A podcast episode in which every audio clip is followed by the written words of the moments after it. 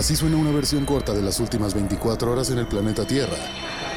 La conversación del mundo, aquí, en el Brief, con arroba el Che Arturo.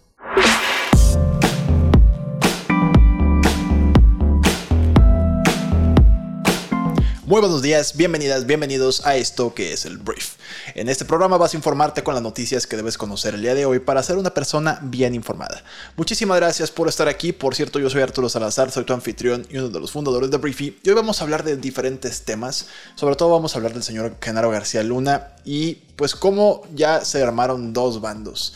Dos bandos en nuestro país que defienden, que atacan, que AMLO, que Calderón. Pero mira, no me voy a adelantar mucho más. Vamos a hablar de muchos otros temas, desde fútbol hasta temas internacionales. Pero no se diga más, vamos a comenzar con esto, que es el brief. Arranquemos hablando precisamente entonces de este juicio del siglo, como le llamaron los gringos, al caso de Genaro García Luna, que pues ya terminó, culminó el día de ayer, dictando una sentencia en contra del ex secretario de Seguridad Pública del sexenio de Felipe Calderón. El jurado de Nueva York declaró este martes por unanimidad como culpable de cinco cargos, cuatro de ellos relacionados con narcotráfico a Genaro García Luna, acusado de ayudar y dar protección al cártel de Sinaloa. Voy a enumerar los cinco delitos por los que resultó culpable. Uno, conspiración para distribuir cocaína. Dos, conspiración para distribución y posesión de drogas. Tres, conspiración para importar cocaína. Cuatro, delincuencia organizada. Y cinco, falsas declaraciones a la justicia.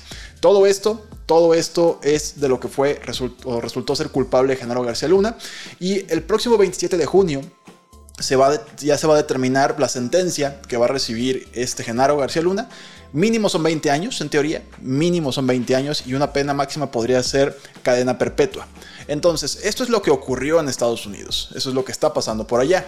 Entonces, en México, ¿qué ocurre? pues hay quien está flagelándose, hay quien está utilizando esto para beneficiarse políticamente hablando. Tenemos una serie de consecuencias. De entrada, obviamente, la 4T Morena va a utilizar esto para, de alguna forma, pegarle a todo lo que es la oposición. Y la oposición no tiene mucho que hacer al respecto. ¿Por qué? Porque a mí me da mucha tristeza lo que sucedió ayer a pesar de que ya era bastante evidente, pero el hecho de que ya sea culpable, Andalo García Luna, y que él hubiera sido la persona que estuvo a cargo de la guerra en contra del narco que tanto presumió el expresidente Felipe Calderón, con un sexenio en el que murieron 120 mil personas y que desató algo de lo que no nos hemos recuperado todavía 12 años después. Más de 12 años después. Uno se pone a pensar cuánta gente murió en vano cuando en realidad este güey, que era el encargado de toda la estrategia, en realidad estaba ayudando a los que se supone que tenía que detener.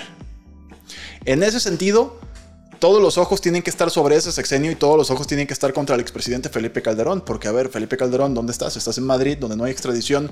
¿Por qué te fuiste? Hay muchas preguntas que empiezan a surgir que uno dice, a ver, pues se puede defender al expresidente de México. Realmente no sabía que su principal encargado de seguridad estaba metido en tantas cosas es algo que pues empieza a surgir, que Morena va a aprovechar, que la ciudadanía que más o menos analiza las cosas se va a cuestionar y que deja muy mal parado a un PAN que de repente todavía se le ocurre acusar a este gobierno de ser un narcoestado y todo eso, cuando ellos tuvieron, al parecer, confirmado por la justicia de Estados Unidos, a la que todo el mundo le echa muchísimas flores y que todo el mundo dice, wow, es que son muy buenos los gringos acusando gente, pues que sí sucedió.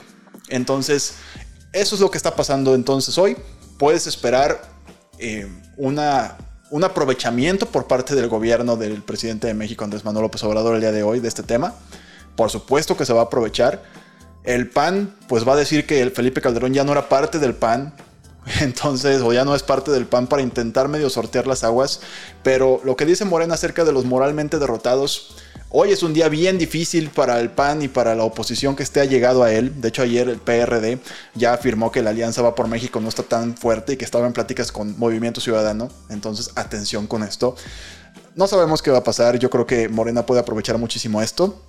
Obviamente hay muchas cosas en México que ahorita te voy a contar, pero el tema es que Genaro García Luna resulta, resulta ser culpable y pues es algo que es muy triste. Te digo, más allá del tema político, del tema electoral, es algo muy triste nada más saber o imaginarte cuánta gente de estas 120 mil personas murió en vano defendiendo a un país que nunca tuvo posibilidades de defender. Eso es lo que de verdad te rompe la madre y te rompe el corazón.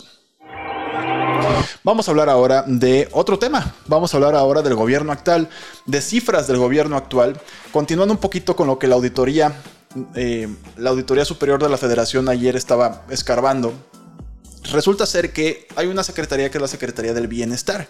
Y la Secretaría del Bienestar, pues es la que otorga apoyos a diferentes grupos vulnerables de nuestro país las becas de diferentes tipos, las pensiones para adultos mayores. Y al parecer hay operaciones no comprobadas, pagos duplicados y pagos a fallecidos por 77.1 millones de pesos, solamente en pensiones para adultos mayores. Esta Secretaría del Bienestar tiene pendiente de mostrar en qué gastó 60 millones 659 mil pesos en entregas de apoyos que se dieron a personas fallecidas, pagos de marcha de beneficiarios que no han muerto, así como algunos cuyos nombres no se encuentran en el padrón. Hay ahí una desaparición de dinero y estos son los números reales. Te digo, aquí cuál es el tema. El hecho de que Genaro García Luna condene a un sexenio completo y tal vez a un partido, pues no nos debe retirar el hecho de que pues hoy en día estamos con otro gobierno que debe dar otro tipo de cuentas. Y un mal sexenio por allá no quiere decir que el de ahorita sea el mejor del mundo. Esa comparativa tiene que ser como muy separada. Porque pues hoy en día el gobierno actual tiene sus propios retos y creo que merece la pena eh, aplaudir lo bueno y condenar lo malo. Entonces, en este caso, el gobierno del presidente Andrés Manuel López Obrador tendría que decir, a ver, las becas que tanto se presumen, ¿dónde quedaron estos 60 o 77 millones de pesos en totales em, para personas con adultos personas adultas mayores? Que pues hay muchas cosas que no se han comprobado. Entonces, es lo que sacó ayer la auditoría, se sigue escarbando este documento y veremos más temas ahí pues en los próximos días. Ahora vamos a hablar de una marcha que se está convocando este fin de semana. Mira, se está convocando a 80, a 80 marchas, perdón, protestas, no solamente en la Ciudad de México, sino en diferentes partes del país. ¿Qué se va a protestar? Se va a protestar en contra del plan B de la reforma electoral del presidente de México, que es algo que le quita recursos y le quita infraestructura al Instituto Nacional Electoral, que es el INE. Morena tiene la tesis de que el INE es demasiado caro, que se le tiene que quitar mucha infraestructura, que puede operar con menos, que es uno de los más caros del mundo.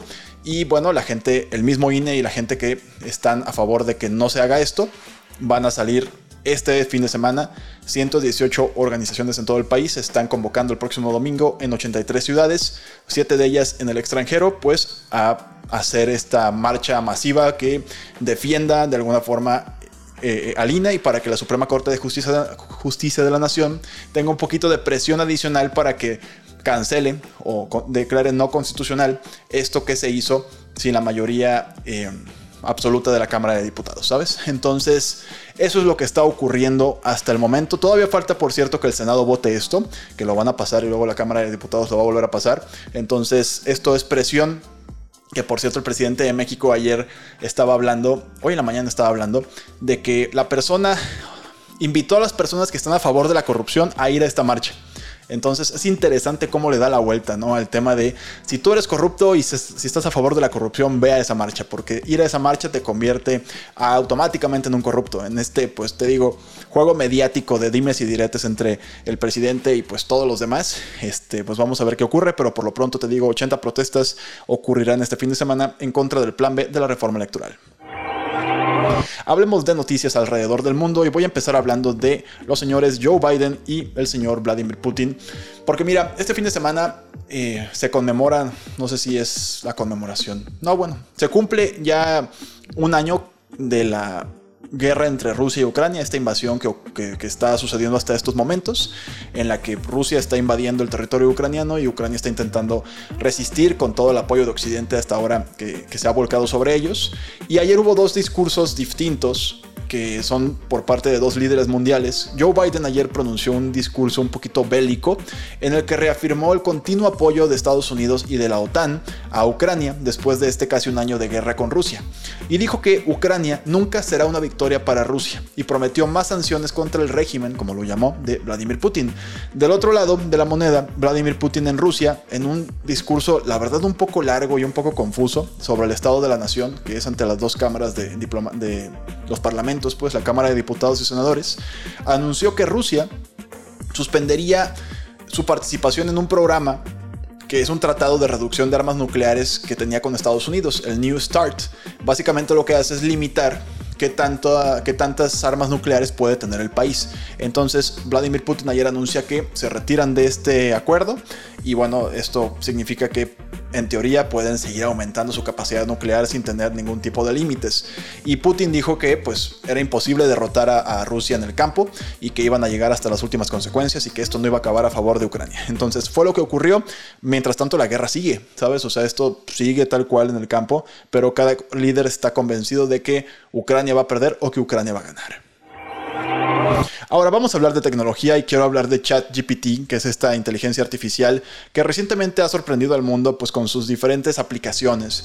Y mira, la noticia que te voy a contar es que han surgido hasta mediados de febrero, se han publicado en Amazon, en, en la tienda de Kindle de Amazon, al menos 200 libros electrónicos que incluyen precisamente a ChatGPT como un coautor.